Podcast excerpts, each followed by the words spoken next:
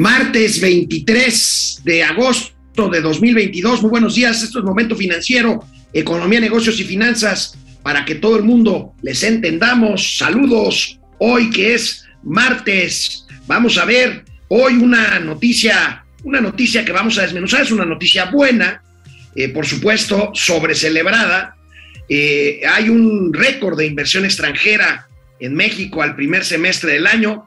Es una buena noticia. Vamos a ver los porqués de este récord y, por supuesto, pues, eh, pues las letras chiquitas de esto que sin duda eh, es una buena noticia. Eh, pero que no necesariamente es para celebrar ruidosamente. Claro, podría ser mucho mejor. Vamos a ver todos los detalles de esta información que proviene de la Secretaría de Economía Hoy, hablando de la Secretaría de Economía, hoy inician las consultas en torno a diferencias por TEMEC con Estados Unidos y Canadá. Están iniciando en estos momentos, 10 de la mañana, están iniciando vía remota entre pues las oficinas comerciales de México, Estados Unidos y Canadá. Vamos a ver de qué se trata. Hay una, hay una encuesta hoy muy interesante en Reforma sobre la opinión de pues de la población en general sobre el tema del Temec y sobre la posible, y yo no creo, que yo no creo que sea por ahí, salida de México del Temec. Vamos a ver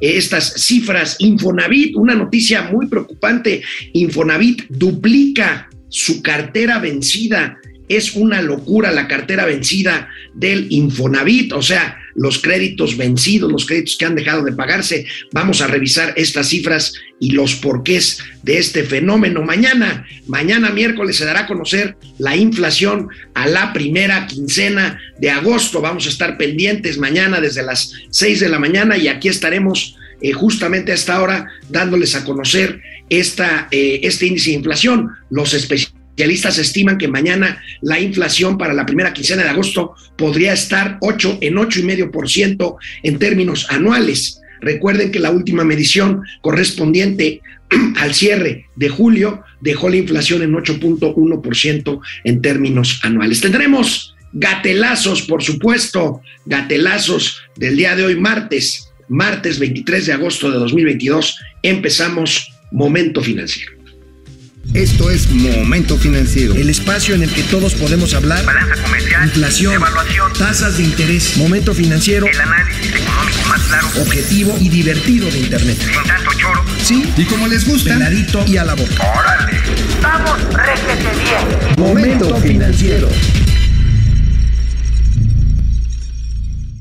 Bueno, el día de ayer, lunes, para abrir la semana, la Secretaría de Economía presumió en todo lo alto lo que habla, lo que dice que es un saldo récord de inversión extranjera durante el primer semestre del año. Por supuesto, hoy lo reporta la prensa, aún la prensa crítica, pues lo reporta, son cifras importantes, vamos a analizarlas. Aquí tenemos la noticia principal del financiero del día de hoy. Capta México cifra récord de inversión extranjera directa en seis meses. Estamos hablando de que entre enero y junio de 2022 ingresaron al país como inversión extranjera 27.511 millones de dólares que aquí, y aquí vemos la gráfica, que se ve pues este brinco, este brinco eh, comparando semestres de años anteriores, eh, primeros semestres de años anteriores, vemos este brinco que pues no se veía este nivel desde 2013, pero pues vamos a analizar esto. En primer lugar, en primer lugar, pues ahí vemos la gráfica como vemos, como vimos claramente eh, de este, este avance. sin embargo, este saldo o este, este saldo, este nivel de inversión extranjera incluye operaciones no recurrentes, o sea, operaciones que no se van a volver a repetir, o sea, que no serán un flujo recurrente de inversión extranjera. Incluyen, por ejemplo, la fusión de Televisa con Univisión, eh, dada en el primer semestre de este año, y también incluyen la reestructura financiera de Aeroméxico. Ojo, aquí puede empezar un poquito la trampa, insisto, sigue siendo una buena noticia, porque ahorita vamos a ver el otro componente, este, después de que veamos cómo lo presumió el presidente hoy en la mañana, eh, pero bueno, incluye esta fusión, o sea, si separamos estas operaciones únicas o no recurrentes, como son la fusión de Televisa y Univisión y la reestructura de Aeroméxico, ahí estamos hablando de 6.9, casi 7 mil eh, millones de pesos, por lo cual eh, pues sin estas operaciones extraordinarias o transacciones extraordinarias, pues el nivel de inversión extranjera al primer semestre sería la parte de verde hasta la derecha,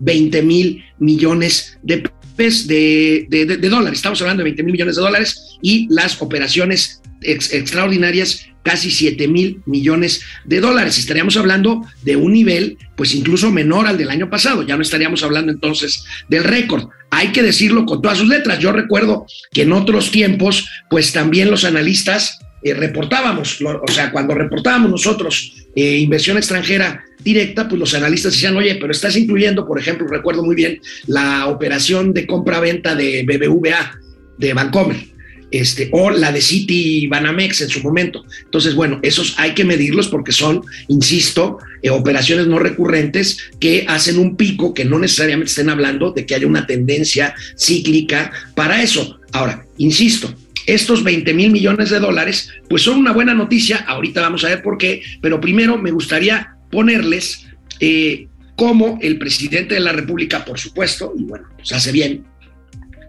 presumió hoy en la mañanera estos niveles de inversión extranjera. ya se dieron a conocer los resultados preliminares sobre inversión extranjera en México y son eh, históricos. Desde que se lleva el registro de la inversión extranjera en los últimos tiempos, nunca se había recibido tanta inversión foránea como en este primer semestre esto significa la confianza que hay en el país y cómo están llegando las inversiones a México. Nosotros, desde que llegamos, siempre ha estado creciendo la inversión extranjera.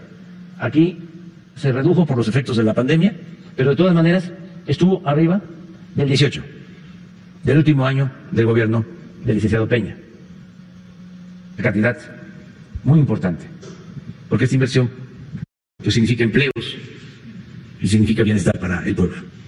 Damos a conocer esto porque este, luego hay campañas de que eh, con las decisiones que se toman de no permitir la corrupción se ahuyenta la inversión extranjera, como si la inversión extranjera este, viniera porque hay corrupción. No. Llega la inversión foránea, la inversión extranjera, cuando hay un auténtico Estado de Derecho, cuando hay estabilidad, cuando hay gobernabilidad, cuando hay honestidad, es cuando llega. A ver, a ver, señor presidente, primero, si la inversión extranjera le huyera a la corrupción, no habría absolutamente inversión extranjera en países como Rusia, por ejemplo, o en otros países con índices de corrupción altos. México no sería la excepción. Ahora, ¿A qué voy con esto? Por supuesto, yo deseo que se acabe la corrupción en México. La corrupción no se ha acabado en México.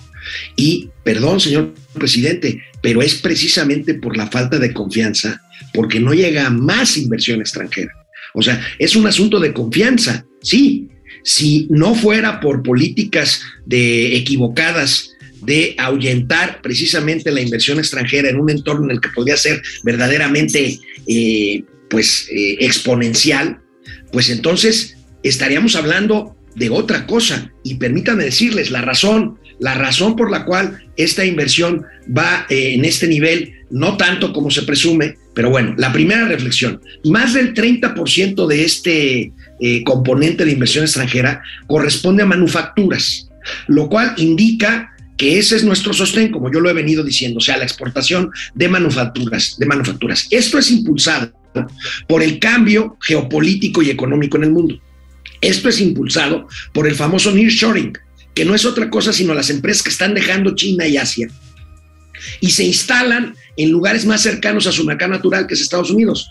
Entonces, se instalan en México a pesar de los pesares. Imagínense si nosotros pudiéramos garantizar energía eléctrica en condiciones competitivas de igualdad y energía barata y energía limpia, energía sustentable, bueno, pues ahí tendríamos este, eh, pues un nivel verdaderamente eh, pasmoso de inversión extranjera. Ahora, la inversión extranjera se, se, incrementó 12%, este, eh, quitando la operación de Televisa Univisión y la reestructuración de Aeroméxico, o sea, ya es la mitad de lo que están presumiendo.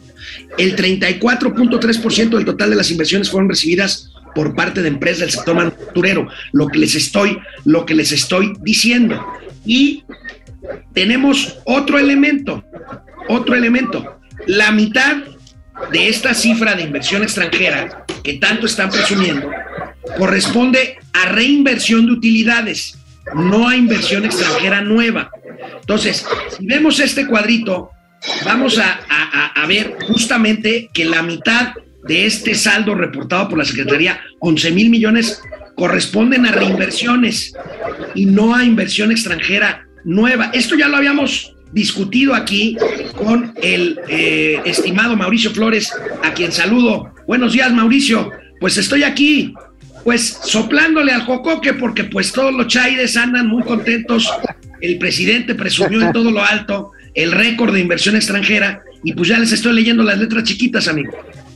Pues sí, mira, hay que verlo con lupa. La verdad está en que les gusta, les encanta al gobierno de las maquetas y los duendes hacer cualquier cantidad de elucubraciones sin entender ni más. Eh, tú lo acabas de decir muy bien, amigo, desde el principio cuando explicabas del asunto de la información de la Secretaría de Economía es de saldos, no de flujos. Por eso siempre es más recomendable checar para saber exactamente cuánto y para dónde está entrando inversión extranjera directa las cifras del Banco de México. Porque luego hay, pues ahora sí, el anuncio de que, oye, es que va a invertir, no sé, Amazon en nuevos centros de distribución en Yucatán, que va a meter, no sé, 50 millones de dólares, pero no son los 50 de golpe. Los van metiendo en el tiempo y eso es lo que contabiliza, por ejemplo, el caso, el caso específico de Banco de México. Pero mira, precisamente para aguarle la fiesta aquí a los amigos Chairos, me puse a hacer la tarea y revisar los números, los datos chiquitos, porque el Banco de México ahorita nada más tiene la información hasta el mes de abril. Ya prontamente vamos a tener la de junio, ya después de este anuncio que da a la Secretaría de Economía. Un par de días, probablemente es el viernes. Pero mira, ahí les van los datos, señores Chaires, para que no se me alboroten alguien que le explique al presidente, bueno, aunque le explicara no le va a entender. O sea, también, digo, este, ahora sí que lo que no da cuna, no da la vacuna, mi hermano. Entonces, mira, ahí te Las nuevas inversiones al cuarto, al cuarto mes del 2022 respecto al cuarto, al cuarto mes del 2021, datos del Banco de México, ojo, las nuevas inversiones cayeron en 33.4% ahí te va. La reinversión en ese mismo periodo subió casi 34%, lo cual habla de que las empresas dicen, mira, ya tengo demasiado asunto aquí metido, ya estoy muy atorado con México, ya tengo mucha lana comprometida, pues mínimo ponle pintura, cambia los camiones, este, oye, que se abrió una oportunidad de negocio ahorita para hacer este, bolillos más baratos, pues ¿no? Ojo, y aquí lo tenemos, esto hace que, por ejemplo, las cuentas de matrices, y este es el, punto claro, las cuentas entre empresas y sus matrices aumentó, agárrense, 154.5%. 154, o sea, más que se la doblaron, ¿no? Estamos ¿Qué quiere decir esto, amigo? Quiere decir que, por ejemplo, eh, vamos a poner un caso muy práctico. Vamos a hablar, por ejemplo, de una Ford, un, un vehículo Ford ¿qué está haciendo? El vehículo Ford, este, la, empresa Ford agarra y llega con su planta en México dice, oye, necesitamos renovar la línea de las camionetotas estas que hacen. Ah, bueno, entonces a esta línea de las camionetotas le metemos una lana, pero a su vez la empresa va a repatriar utilidades y gastos por esta adquisición de las autopartes. O sea, es la operación intrafirma. Y muchas de estas están relacionadas precisamente con la ampliación de producto o conservación de activos. En otras palabras, las nuevas inversiones están llegando a cuenta gotas. ¿Por qué? Porque las, las empresas o no tienen suministro eléctrico, les falta agua. ¿eh? Acuérdate que a los regiomontanos ya se los atoraron con el ¿no? Y con el, la crisis hídrica que hay en varias regiones del país, eh, probablemente van a querer aplicar la misma torcedora que les aplicaron allá a los de Nuevo Pero además, también, amigo, esto es especialmente relevante, eh, tienes el problema de la inseguridad. Un tema de la inseguridad ante la cual la semana pasada el señor Ken Salazar este, tuvo que decirlo abiertamente que nos está cargando el payaso Y ello hace que, por ejemplo, el presumido Nashar, ya sabes, esas palabras mamalonas, ¿no? Así, ayer tú me estabas criticando de que llegué así muy machuchón con mis palabras domingueras, yo sintiéndome Juan Camaney.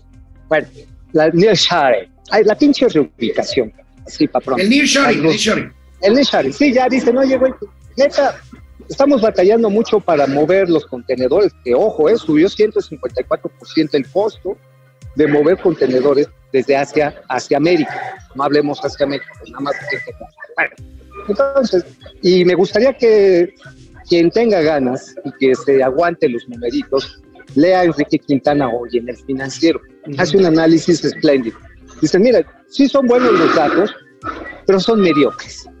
Podríamos estar No. podríamos estar bien carretadas de lana. No, no, podríamos estar en un escenario francamente de presumir y de ser, este, pues hasta exagerados con, con, el, con la celebración, amigo. Y permíteme de ver por sectores, cómo se ve por sectores esta inversión, esta captación. Eh, eh, aquí se explica un poco lo que también yo ya había dicho, este, de los, de los, este, de, de la inversión extranjera de los veintitantos mil millones, casi diez mil, nueve mil quinientos, es de la industria manufacturera, lo que les decía. Este, y aquí eh, se incluye pues toda la parte de nearshoring que dices. 4.500 millones en transporte, que aquí se incluye la operación de la reestructura de Aeroméxico, que se me hace medio mañosón meterla en inversión extranjera directa. La- en información en medios masivos, casi 4 mil millones de dólares, que aquí entraría la transacción de Televisa con Univisión. Y pues ahí Ajá. nos vamos yendo y pues vemos minería, construcción y servicios de alojamiento pues con niveles mucho menores de captación de inversión Claro. extranjera directa. Claro, sí, la manufactura es por mucho la que está trayendo y sobre todo en la franja fronteriza norte. Ojo, nuevamente, todo lo que es la reubicación de empresas maquiladoras, por ejemplo, de componentes electrónicos, línea blanca, electrónicos per se, está llegando a- precisamente a la frontera de Chihuahua, de, de Tamaulipas, mucha Sonora y bueno, Coahuila, por supuesto.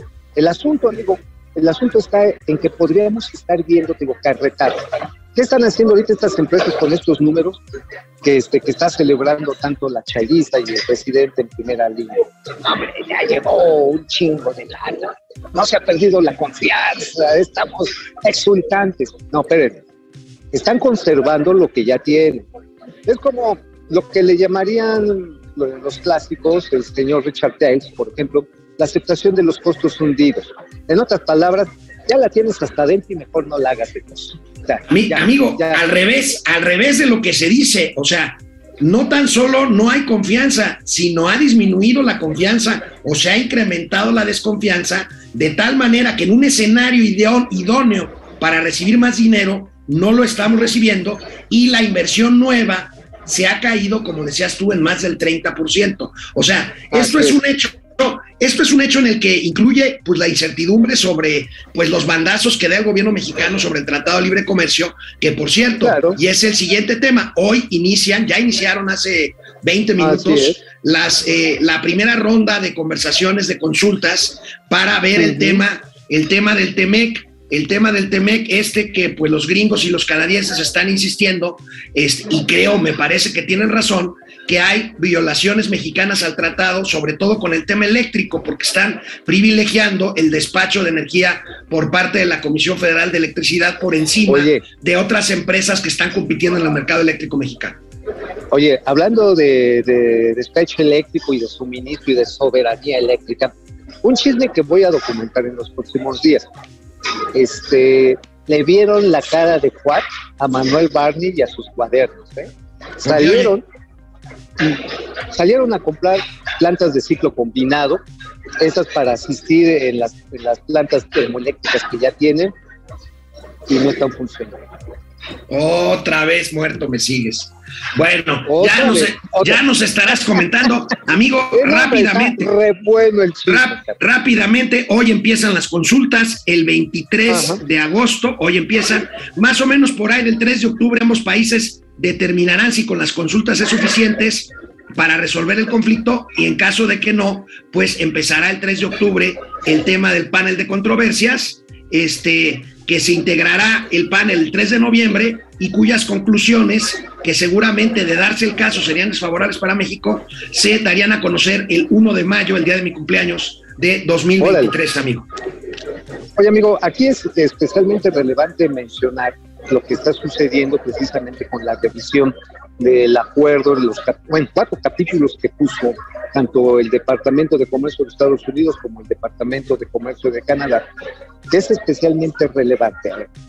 Están esperando a que México trate de defender lo que es su visión en el apartado 8, capítulo 8 de TEMEC, en el cual dicen que cada país es soberano en definir sus políticas, sus políticas en materia energética, que fue insistencia de México.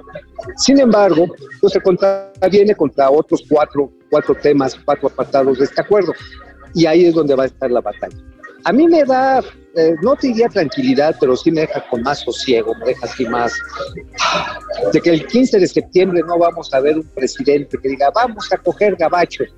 Neta, a mí los gabachos no son mi onda, ¿eh? o sea, así como que, no, no, mí no gustar los gabachos, tal vez las gabachos, pero bueno, eh, dejando a un lado esto, no creo que vaya a ser un llamado, no vaya a ser un llamado de vamos a romper con el tema.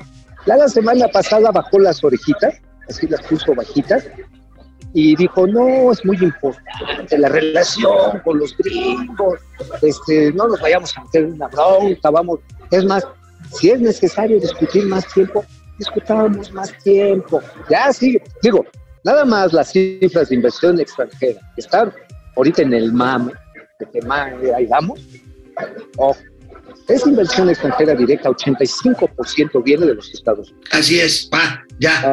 Hay, para la de contar. Con eso es suficiente. Oye, amigo, fíjate que hoy Reforma publica una encuesta, Reforma publica una encuesta muy interesante sobre la opinión sobre esto, justamente entre la población mexicana. Es muy interesante porque, mira, el 80% de los encuestados ven necesario el TEMEC. Bueno, afortunadamente, porque pues esto es una verdad como de perogrullo. Y bueno, Oye, pero, hay, pero hay un 20% que no lo pela, ¿eh? dice, no, a mí qué me importan los gringos, yo quiero que me regreses en Texas. 13% está en contra, que es, pues yo creo que los más radicales, por no decir los más ignorantes. Perdón, pero aquí no se trata de opiniones, se trata de hechos. Y otra pregunta, si nuestro país decidiera salirse del TEMEC, ¿quién cree que saldría más perjudicado? El 61% cree que México y el 22% mi vidas creerían que el más afectado sería Estados Unidos.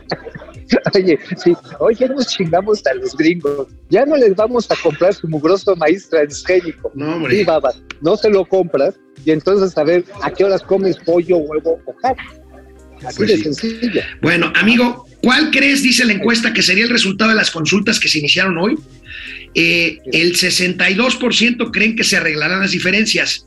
Yo me incluyo ahí. Yo creo que también se van, aunque hay muchos colegas nuestros que piensan que sí se va a llegar al panel. A lo mejor para mí es Sí. una esperanza más que una certeza, pero el 62% Yo también, yo- creen que se arreglarán y 15% creen que se impondrán sanciones a México. 16% cree que México se saldrá del TEMEC.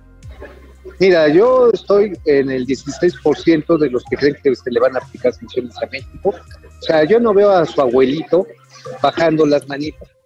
Y me voy mucho con la posición y la visión de Ildefonso Guajardo, que fue uno de los últimos grandes negociadores del TEMEX, secretario de Economía el año pasado, hoy diputado federal. Decía Ildefonso Guajardo, que, a ver, no se va a salir del TEMEX, López Obrador, no lo va a hacer, pero va a ser un llamado a que los empresarios, los trabajadores, los profesionistas, hagamos un sacrificio supremo por mantener el control sobre la sangre y los fluidos de la nación. Eso de fluidos de la nación me suena como la miada de medianoche, pero bueno, el asunto me suena, me suena, no sé. Pero bueno, este, va a decir, vamos a aguantar los aranceles porque es más importante tener el control de energético del país. Ahí es donde podemos tener serios problemas en cuanto al encarecimiento de los productos hechos en México y la pérdida de competitividad y que, digo, por ejemplo, para ponértela así, dejártela suavecito, papá, dejártela suavecito. El coco, el coco, chico, el coco. México tiene unos plantíos gigantes de coco y ha ido ganando terrenos, pero nos atontamos y en cinco minutos se lo van a comprar a Filipinas, en cinco minutos. Entonces, este, evidentemente, ahí perdemos un río. Estoy hablando de productos eh, agrícolas, que es muy importante. Pero vamos a hablar rápidamente. Un microcomponente. Con todo y el desastre que hay ahorita con el suministro, que si Taiwán le van a caer los chinos, que se hace la mitad de los microcomponentes del mundo, Guadalajara, Jalisco tiene, pues ahora sí, el Silicon Valley mexicano, o el Tequila Valley mexicano, y se les echan tequilita a los, a los chips para que salgan brincolines. este, pero bueno, tiene, tiene importancia. ¿Sabes a quién les suministran mucho los, que están ahí en el Silicon Valley mexicano, amigo? Le venden un choto a Samsung, a Panasonic, que están en la frontera norte, exportan a los Estados Unidos. Bueno, y eso sube. Amigo, mira, si tienes tú, ya para terminar este tema, si tienes tú la razón y nos eh, caen los aranceles, pues hay cálculos, hay cálculos que son más o menos, nos costaría la mitad de lo que hoy está presumiendo el presidente de inversión extranjera directa en el primer semestre del, o sea, estamos hablando de Así 10 o es. 12 mil millones de dólares, pues ahí nomás Anual. para dejártela, ahí nomás para dejártela. Ajá, sí, ya me la dejaste Cayetano fríos, frías con este dato. Imagínate que además es un costo que no va a pagar nadie del gabinete, no va a pagar ninguna de las corcholatas, ni Claudia, ni Adán Augusto, Igor López Hernández, ni tampoco lo va a pagar Marcelo Echubi Ebrard. Ninguno de ellos lo va a pagar. Lo vamos a pagar nosotros. Ojo, Amigo, ¿de qué escribiste hoy en el periódico La Razón? Veo que te despides por unos días, te vas de Sí, vacaciones, sí, sí. desgraciado talegón. No, no me voy de vacaciones, me voy a reflexionar profundamente y a realizar una serie de indagatorias que hace falta para desentrañar lo que nos depara el próximo año. Bueno, en, el- en la razón, ahí les voy platicando, ahí les voy platicando, pues de este video que también tuve a bien subir desde la semana pasada, donde Libertad Salmerón, esta piloto, una mujer muy valiente, esta piloto de Volaris, denuncia el incidente del 7 de mayo. Pero aquí lo que estamos dejando en claro son la serie de violaciones a la ley federal del trabajo que cometió esta aerolínea. Ahora, primero, y es, ahí está el video, ¿eh? Ahí está el video, lo pueden ver en las redes sociales. Es, es la piloto que iba en el avión que estaba en la cabecera de la pista cuando otro avión de Volaris Ah, estuvo sí. a punto de chocar con otro aparato que estaba despegando. Exacto, el 7 de mayo le pide permiso a su capitán porque ve que el avión viene en la aproximación de Mazatlán, se va a dar en la madre con el que está por despegar, no recuerdo si iba a Jalisco, y en ese momento ella toma la fotografía, la, se la pasa a un chat de pilotos para hacer valer un principio que está ya discutiéndose hoy, finalmente en la Secretaría del Trabajo, también en varias centrales sindicales de la cultura justa.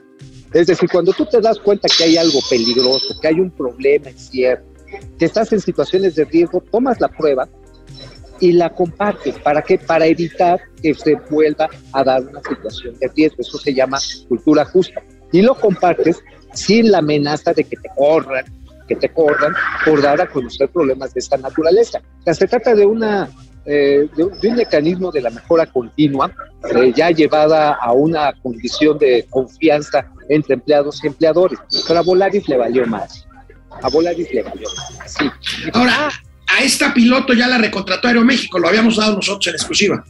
Ajá, sí, así es. Ayer todavía hizo mucho ruido en función de que el video completo con la declaración de Libertad Salmerón su, fue subido a la página de ASPA, de la Asociación Sindical de Pilotos Aviadores, y precisamente ahí es donde queda muy claro que la corren sin dar explicación de por medio, ¿eh? Sin explicación de por medio, de pronto le quitan el rol de trabajo, es decir, ya no le asignan vuelo, la dejan un mes que descansando y no sabe por qué, y al mes la chispa. O sea, qué bueno que Aeroméxico salió al quite, qué bueno que ASPA también salió a apoyarla. O sea, se vio chido tanto Aeroméxico como los, la Asociación Sindical de Pilotos. Los que se ven del NAV. Los de Volaris. Volaris porque están violando la ley federal del trabajo. Hay quienes dicen, no, es que ella violó, violó la, la esterilidad de la cabina y eso está prohibido. Sí, pendejo, pero gracias a eso, muchos chairos están en eso. Oye, pero gracias a eso se visibilizó un problema que veníamos, amigo, tú lo, tú lo tienes muy claro, hemos, veníamos denunciando sí. desde mediados del año pasado. nos vamos a dar en la madre, vamos a dar en la madre. Hasta que esta mujer valiente saca el video y entonces dice, no, pues sí, sí, sí, ya nos vamos a dar en la madre. Este video fue fundamental para que hoy tengamos un trabajo para reorganizar el rediseño muy pendejo del espacio aéreo de Valle Amigo, ¿qué traes en el Independiente para irnos a los comentarios?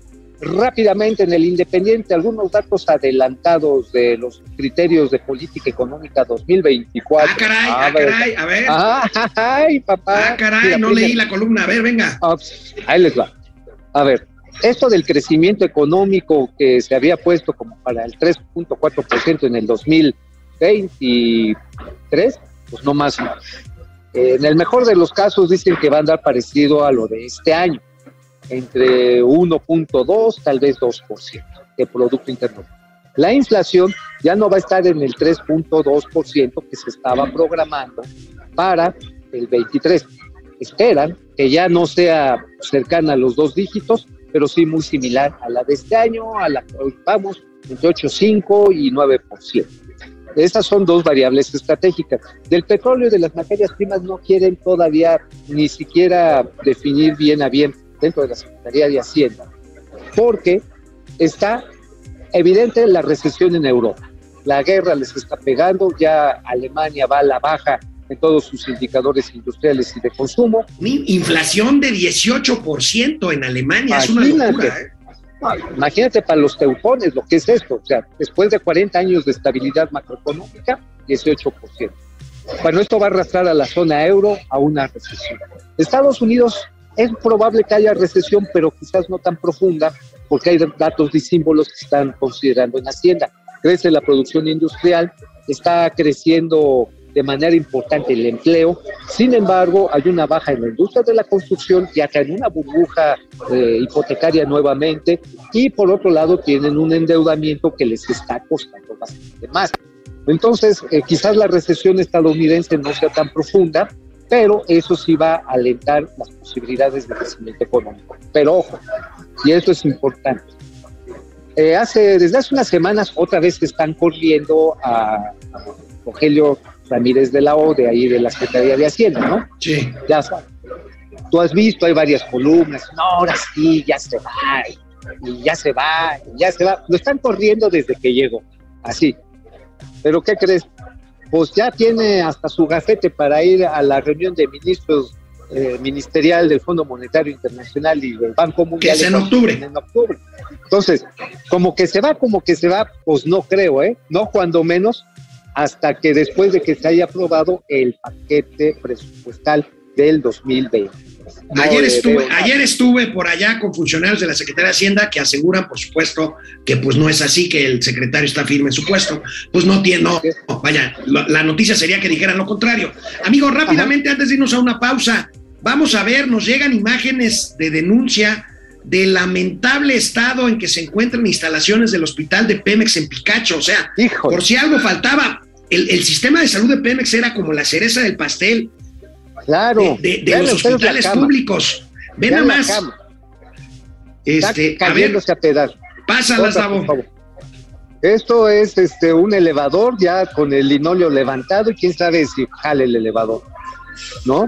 Una paciente, una paciente conocida, ahí están los baños asquerosos. Una paciente conocida que la acaban de operar simplemente el fin de semana, tuvo que esperar sábado y domingo porque no había médicos, tuvo que esperarse hasta el lunes para que llegara un médico para que le dijera cómo iba. Es, es lamentable, es lamentable. Vean ustedes, vean ustedes cómo está la cabecera de la cama de área de cuidados intensivos. Vean cómo está el equipo de monitoreo y de aplicación de diálisis, no hemodiálisis, sino diálisis, la que te ponen con Mira, nada más, las ruedas oxidadas, ya el metal corroído. Y lo decías, amigo, Pemex Pemex era la cereza del pastel del sistema de salud. Cuando tenías un familiar que trabajaba en Pemex y se enfermaba, pues, hombre, eso lo llevan a Pemex, este güey ya la libró. No, Pemex, en los, hospitales de Pemex están cayendo a pedazos. Vamos a un corte, regresamos a Momento Financiero. Háblas. Bueno, José Almazán, José Almazán Mendiola nos dice que hay una denuncia, bueno, un comentario de Humberto Mondragón Sánchez. Estamos constituyendo una empresa familiar tenemos ya la escritura, al querer dar de alta al Tresal nos topamos que no hay citas para personas morales. No, no hay citas. No, no hay citas, no hay citas. ¿Qué, qué, qué relajo, ¿no? O sea, la neta, quieren hacer las cosas por las buenas y resulta que te va mejor si las haces por las malas, cabrón. Pues sí, Roosevelt Aquino García desde Monterrey, gracias. Tocayo Alejandro Méndez desde Querétaro, León Cabrera desde CDMX, Fidel Reyes Morales, dices que somos Bort y, Bort y Reynolds. ¿Te acuerdas de Bort Reynolds? Las Reynolds, finanzas, ándale. Saúl Vargas desde Los. Ángeles, Alejandro Rábago, ¿cómo están? Tíos adinerados, nos dicen Fidel, Uy, no, Miguel la Ángel. Rocha, Miguel Ángel Rocha desde la Magdalena Contreras, aquí en la Ciudad de México. Órale, qué bonito. Ahí la por los dinamos. Oye, yo creo que a lo mejor en unos días voy a darme una vuelta cantinera como la que hice en Azcapotzalco, ¿eh? Muy Ahí bien, les Guille- aviso. Guillermo Sánchez, Luis Alberto Castro, Betty Villalón, desde su mansión del Infonavit en Temixco, Morelos, un merecido descanso. Fruta. Temixco, el clima precioso de Morelos. Ramiro Sí, León, maravilloso. desde Tepic, José Almazán vendió la, la, la tortilla en Tampico, tuvo ayer un nuevo aumento, pasó de 25 a 27 pesos por kilo, es una locura la tortilla. Luisa Anaya, para quienes sí nos interesa información real y verídica, aquí estamos, gracias. Luisa Minerva Barrón, Jorge Yopigua, Fifidel Reyes, eh, Carlos Santoyo. A las inversiones hay que restar la inflación. Buen punto, Carlos. Ah, Buen ándale, punto. ándale. Buen punto. Ajá. Carlos González presume en inversión y la Secretaría de Hacienda y Crédito Público la desmiente meses después. Pues sí, Betty R., ahora sí estoy convencida que López Obrador vive en Dinamarca. Niega la violencia o de plano está ciego. Rey Perdón, 2001, estoy, estoy muy feliz R. porque estoy viendo, estoy viendo a, a, a tres de las de mis personas favoritas en el universo que están aquí llegando arribando. Saludos, saludos. Rey Sí, 2001 R, saludos. Doctora Mauri Serrano, saludos a Nacasia y Nacaranda de las finanzas. Daniel Martínez. ca- La caranda. Dice Fifidel Reyes, es cierto que la inversión extranjera directa ha incrementado en los últimos meses, sin embargo, no dejo de pensar en cuánto sería si tan solo facilitaran más las cosas. Pues claro, es lo que decimos. Minerva Barrón, tío Mau, que nunca desayunas en tu casa, no lo quieren. Daniel Sánchez, Alex, se te pasó el gatelazo del inquilino de Palacio cuando le dicen del estado de las calles y él dice que los Tigres del Norte van a estar en el grito. Sergio Salazar Estrada López Obrador ofrece un sistema de salud como en Dinamarca, pero en tiempos de los vikingos. Este, Daniel Valderas, excelente día alfa y omega de las finanzas. ¿Puede una moneda como el dólar dejar de valer como la moneda de Venezuela? No. No, es la reserva monetaria nada. del mundo. No, no. Rogelio Díaz, y con el aumento del salario mínimo, los créditos de Infonavit en UDIs se volverán impagables. Ahorita vamos a hablar del Infonavit. Doctora Mauri Serranov, si tienen oportunidad, recen un rosario por la tía Tatis. La necesitamos Oh. lúcida. Alfonso No, pues Rivera. no. Aquí no se hacen milagros. Aquí no. Alfonso Rivera desde Cuernavaca, Freddy Zacarías Ángel, este, desde Macuspana, Proce Server, desde Greenwich, Londres, Black Archer Mill. Algo que no dices, Alex, es que mucha de esa inversión extranjera es capitalización de utilidades. Es dinero que Claro. nunca entra, sino que no sale. Buen punto, Black Archer. A Ajá, eso me refería, son- quizá no con exactitud, también a reinversiones. Es capitalización de utilidades, así es. Exactamente, amigo. Ahí era lo que decíamos en las cuentas intraempresa. Son precisamente donde van estos descuentos de utilidades y de reinversiones. Ajá, o sea, eso es, es ahora sí que la contabilidad intrafirma y ahí se va. Amigos, nos vemos mañana. 157%. Adiós. Órale. Nos vemos mañana. Ay, Bueno, pues seguimos aquí en Momento Financiero. Fíjense que me está llegando una información interesante de la plataforma de pagos digitales Clip. Una buena noticia, Clip, que hace poco adquirió una aplicación que se llama Swap, que opera pagos electrónicos. Bueno, pues nos están avisando que la Comisión Nacional Bancaria de Valores les acaba de autorizar precisamente a la aplicación Swap para que opere como una institución de fondos de pago electrónico. Esta es una muy buena noticia. Avanza la parte tecnológica, la parte de pagos electrónicos. Swap es una plataforma financiera que nació en 2015 para revolucionar la manera en que las personas envían y reciben dinero. Este, fue adquirida en 2020 por Clip y se convirtió en parte de las soluciones del ecosistema con las que Clip busca ofrecer la mejor tecnología en todos los negocios. En cualquier parte del país puedan realizarse transacciones con sus consumidores de manera más fácil, rápida y segura. Pues bueno, la la tecnología financiera imparable y bueno, afortunadamente las autoridades poniéndose las pilas para poder seguirle el paso a esto que es una locura de revolución tecnológica, pues la regulación tiene que ir igual o incluso más rápido que la tecnología porque si no, pues nos come, nos come el atraso por supuesto, esto sin demérito de cuidar las buenas prácticas y la seguridad de los usuarios. Felicidades a Clip y a Swap. Vamos a ver qué más tenemos. Una mala noticia, como en otros tiempos asiagos, el Infonavit registra en este gobierno un disparo en sus, en sus índices de cartera vencida. ¿A qué nos referimos con cartera vencida? Pues créditos que han caído en impagos, en moratoria. ¿Será que nuevamente la parte financiera de una dependencia como el Infonavit se maneja más con criterios políticos que estrictamente crediticios?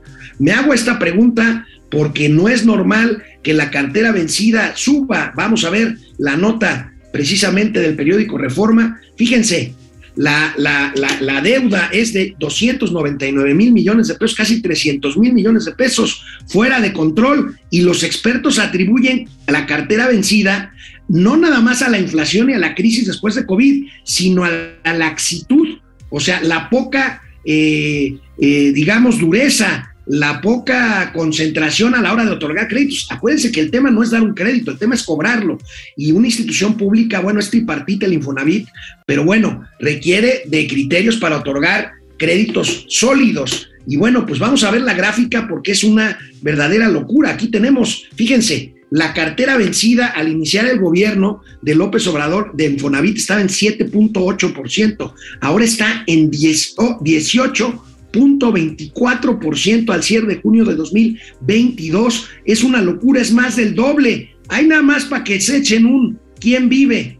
18% de cartera vencida es una locura. La banca comercial en créditos hipotecarios trae menos del 3% de cartera vencida que es un índice manejable, es un índice internacionalmente aceptado en créditos que son a largo plazo y que están bien garantizados, porque el, inmueble, la vivienda, es la propia garantía del crédito. Entonces son créditos a largo plazo, créditos que son un buen negocio para los bancos, créditos que en el caso del Infonavit no deben de ser negocio, pero deberían de cuidar eh, la morosidad de la cartera que pues es la sanidad de esta cartera. Este pues implica un riesgo de quebranto patrimonial para el Instituto, para el Infonavit, que tuvo épocas pues muy grises hasta antes de 2000, luego fue eh, pues eh, materialmente eh, rehecho en el 2000 con el gobierno de Vicente Fox, tuvo un boom inmobiliario ahí con muchos créditos del Infonavit, luego resulta que muchos cayeron en, en, en abandono por parte de los usuarios, pero bueno, ahí están dando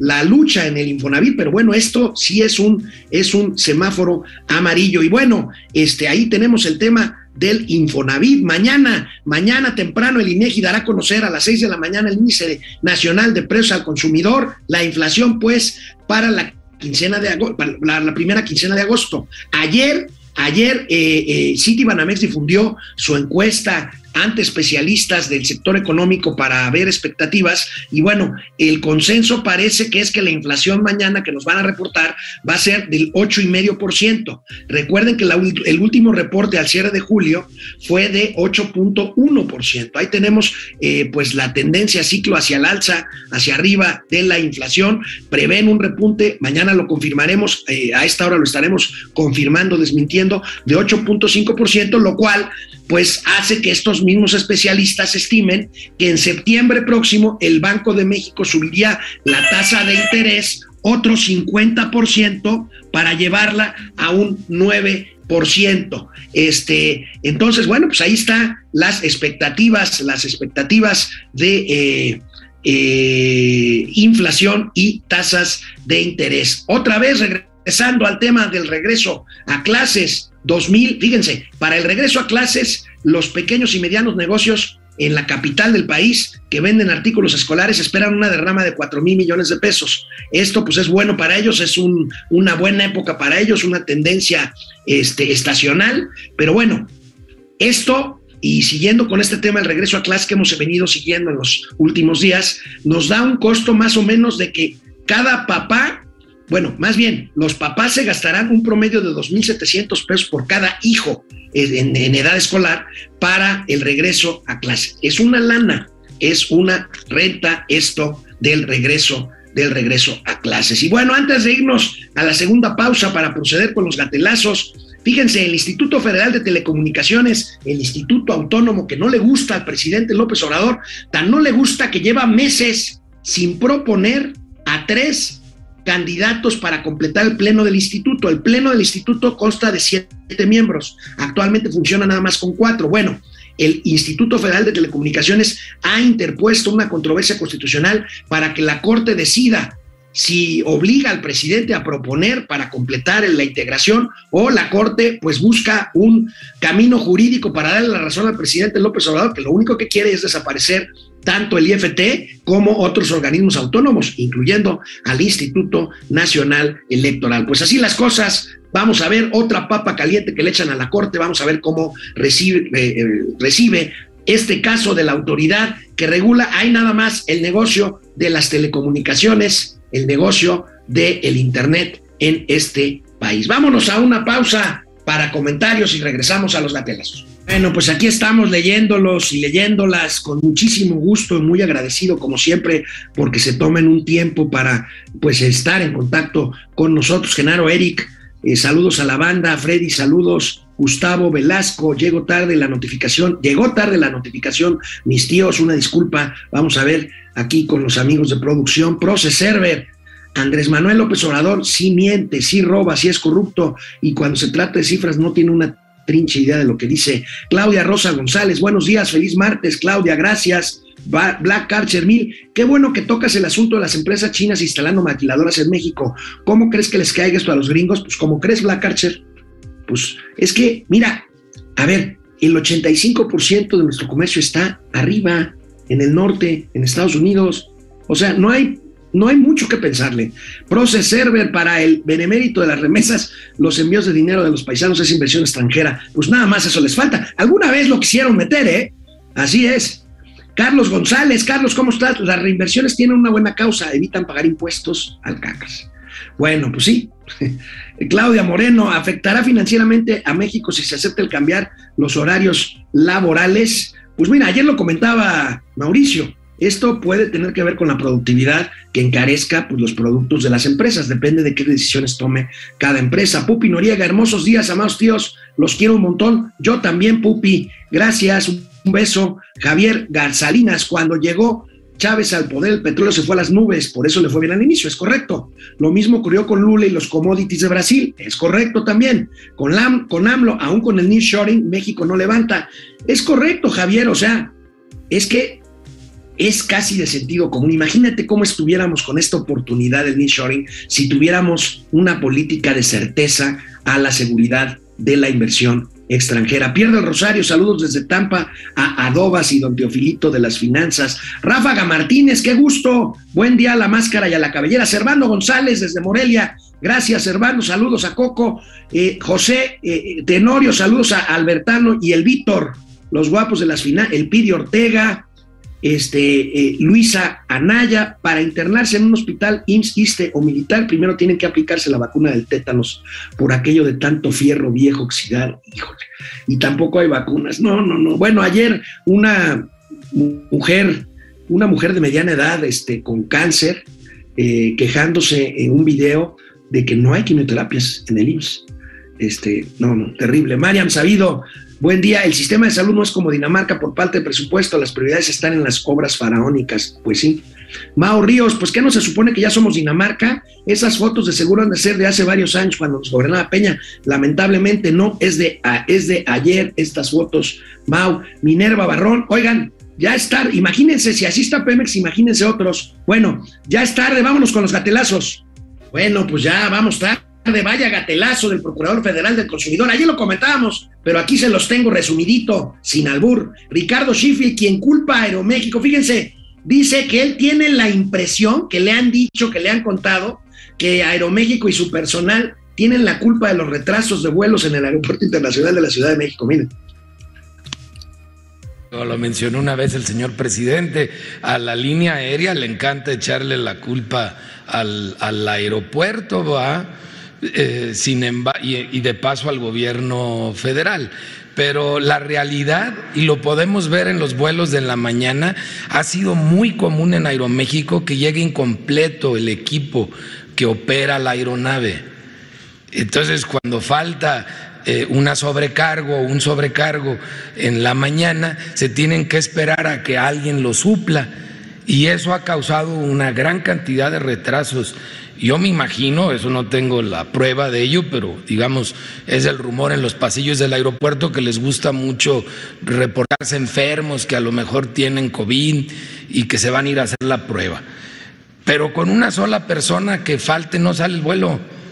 Tienen que buscar a quien supla a la sobrecargo o al sobrecargo, que es donde más se presenta este fenómeno, eh, y sobre todo se ha estado presentando en Aeroméxico y reitero, sobre todo en la Ciudad de México, en el aeropuerto Benito Juárez.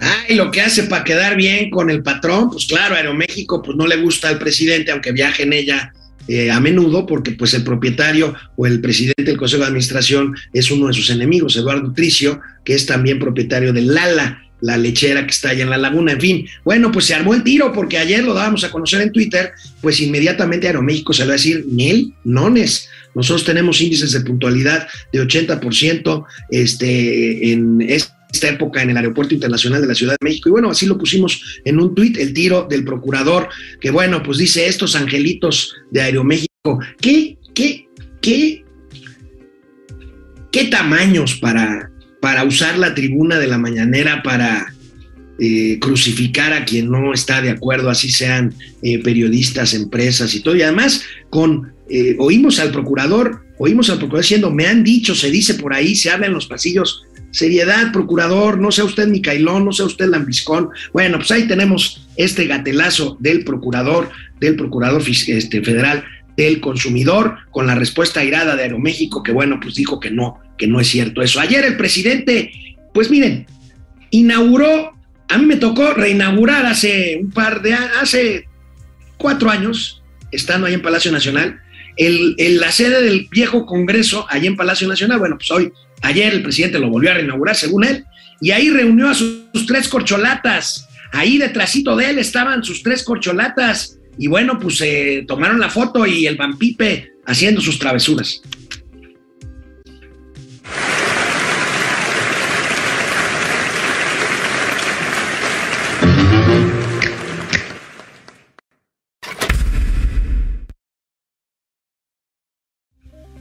Bueno, pues ahí está, ahí está el gran vampipe. Y bueno, ayer el gatelazo de Jesús Ramírez Cuevas, el vocero presidencial. Fíjense, el presidente le pidió a Jesús Ramírez, su vocero, un tuit que proyectara en la pantalla un tuit de Kenia López Rabadán, la senadora panista.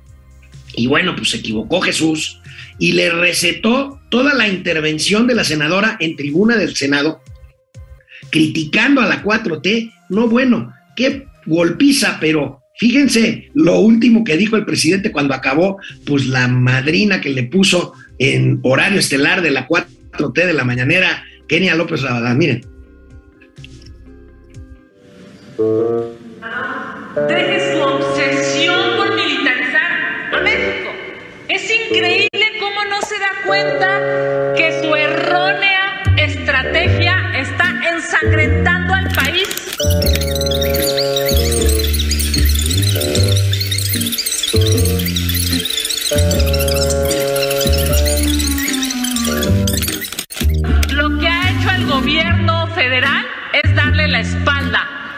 Pueblo de México. Pero no faltó, falta lo del el Twitter.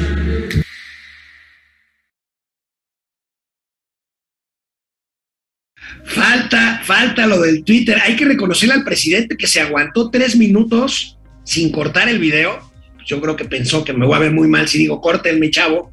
Vaya madrina la que le puso Kenia López Rabadán. Por supuesto, todos los bots de la 4T empezaron a poner, vaya exhibida la que se le dio a Kenia López en, el, en la mañanera. No, fue al revés, la exhibida se la llevaron, se la llevaron precisamente ustedes, los miembros de la 4T. Bueno, aquí, fíjense, eh, decimos, eh, Momento financiero, economía, negocio y finanzas para que todo el mundo les entendamos. Miren este video, pues muy clarito, maravilloso, que explica qué diablos es el mercado y por qué las cosas suben o bajan de precio. La competencia.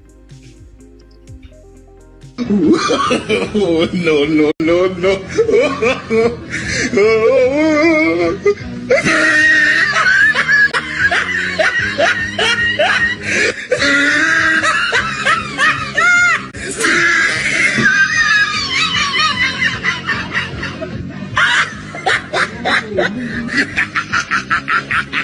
Oh, he tried it.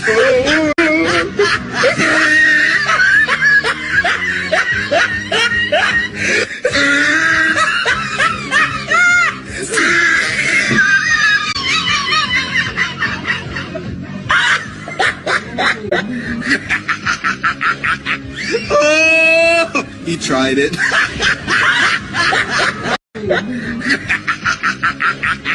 Oh, he tried it.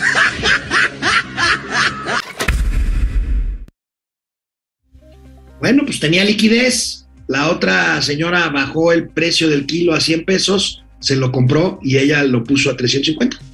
Puede criticarse. Ese es el mercado. Ese es el mercado. Y bueno, para terminar, ¿qué le pasó a Luis Donaldo Colosio, mi querido Davo? Eh, primero, bueno, él sigue en campaña, aunque, bueno, dice que él no busca la presidencia de la República, habrá que creerle, pero pues sigue en campaña. Entonces, ¿de qué se trata este bailecito que se aventó Luis Donaldo Colosio, Colosio Riojas, alcalde de Monterrey?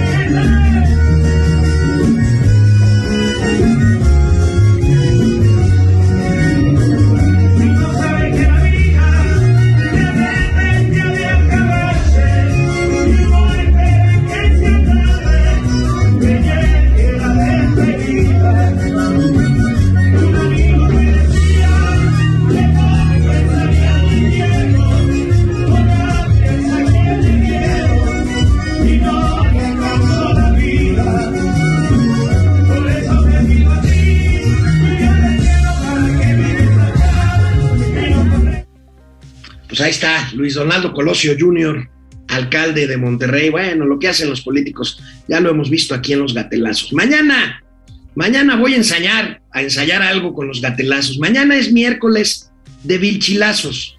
Entonces, voy a hacer la sección de contra vilchilazos. O sea, ¿quién es quién en las no mentiras? ¿O quién es quién en las mentiras ya de veras? Contra vilchilazos mañana en Momento Financiero. Cuídense. Nos vemos mañana.